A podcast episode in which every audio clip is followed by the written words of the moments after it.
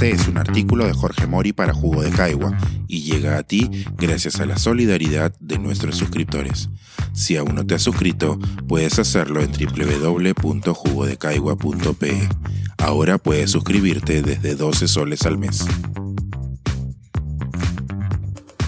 El ejemplar caso de la UNICA.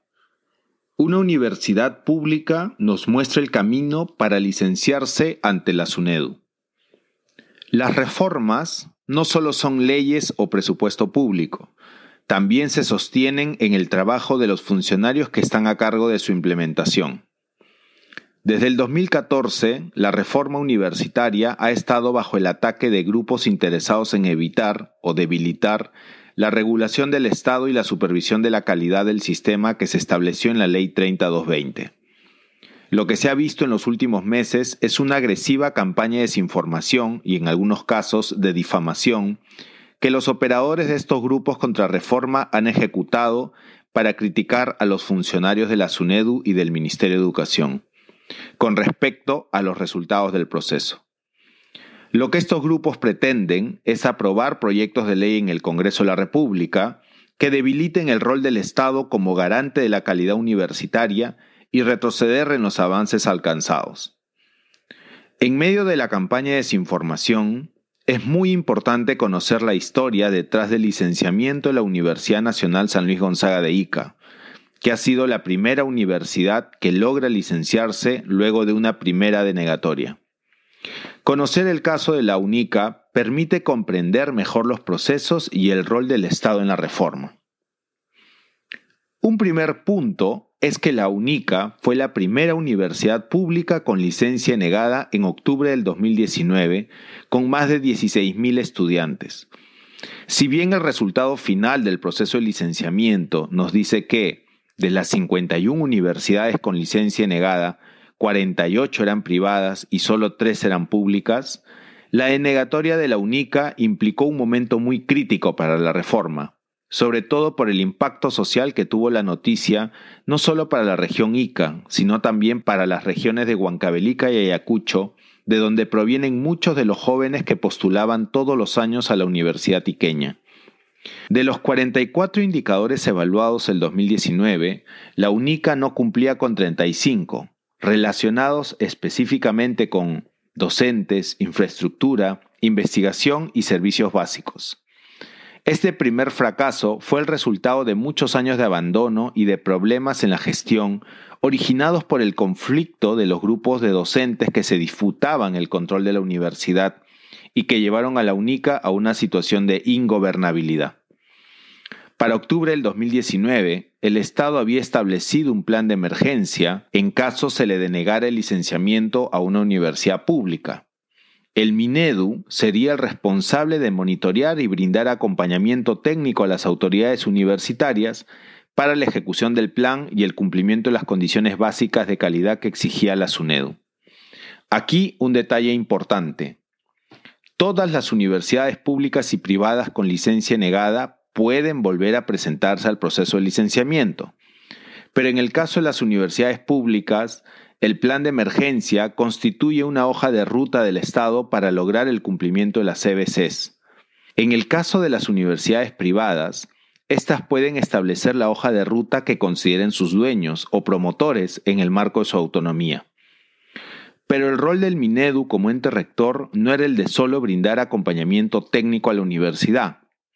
Se modificó la ley universitaria para que, en caso de que las universidades no cumplieran con el plan de emergencia, el Minedu pudiera cesar a todas las autoridades y designar una comisión reorganizadora que se hiciera cargo de alcanzar el licenciamiento de la universidad pública ante la SUNEDU.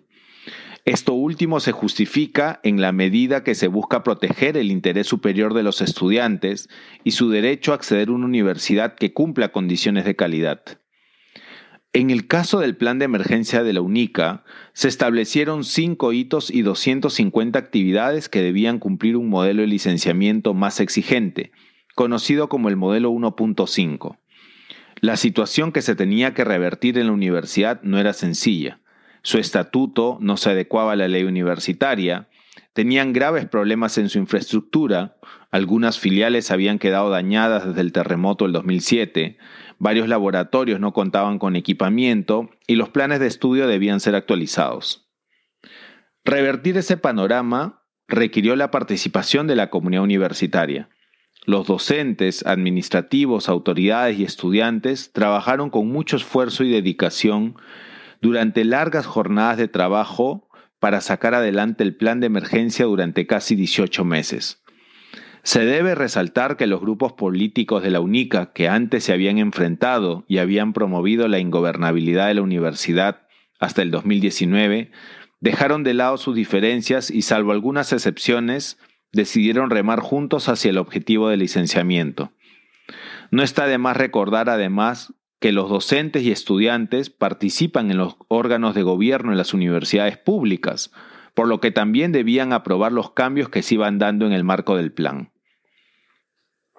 Por su parte, el Ministerio de Educación designó un equipo técnico de la Dirección General de Educación Superior Universitaria DIGESU el equipo era multidisciplinario y contaba con profesionales especialistas en planificación, gestión pública, pedagogía, presupuesto, inversión pública e investigación. Se trataba de funcionarios que tenían la responsabilidad de brindarle asistencia técnica a las autoridades y funcionarios de la UNICA, teniendo muy en claro que era la misma universidad la responsable de la ejecución del plan de emergencia en el marco de su autonomía. Cabe señalar que las universidades públicas, son pliegos presupuestales autónomos, por lo que son responsables de la planificación y ejecución de su presupuesto. Finalmente, la SUNEDU admitió el nuevo expediente de licenciamiento en julio de 2021. El proceso de evaluación duró seis meses y ha sido bastante riguroso. Y aquí es importante evidenciar que, si bien el Minedu como ente rector ha brindado asistencia técnica a la UNICA, la SUNEDU ha verificado de manera técnica y transparente que la universidad cumpla con las condiciones básicas de calidad bajo el modelo 1.5. Eso se puede verificar en el informe técnico de licenciamiento. El caso de la UNICA y el logro de su licenciamiento evidencia lo que se puede alcanzar con una comunidad universitaria comprometida y un Ministerio de Educación acompañando técnicamente el proceso, respetando su autonomía, pero velando por el interés superior del estudiante. Ahora, el licenciamiento que se ha logrado no es sinónimo de excelencia.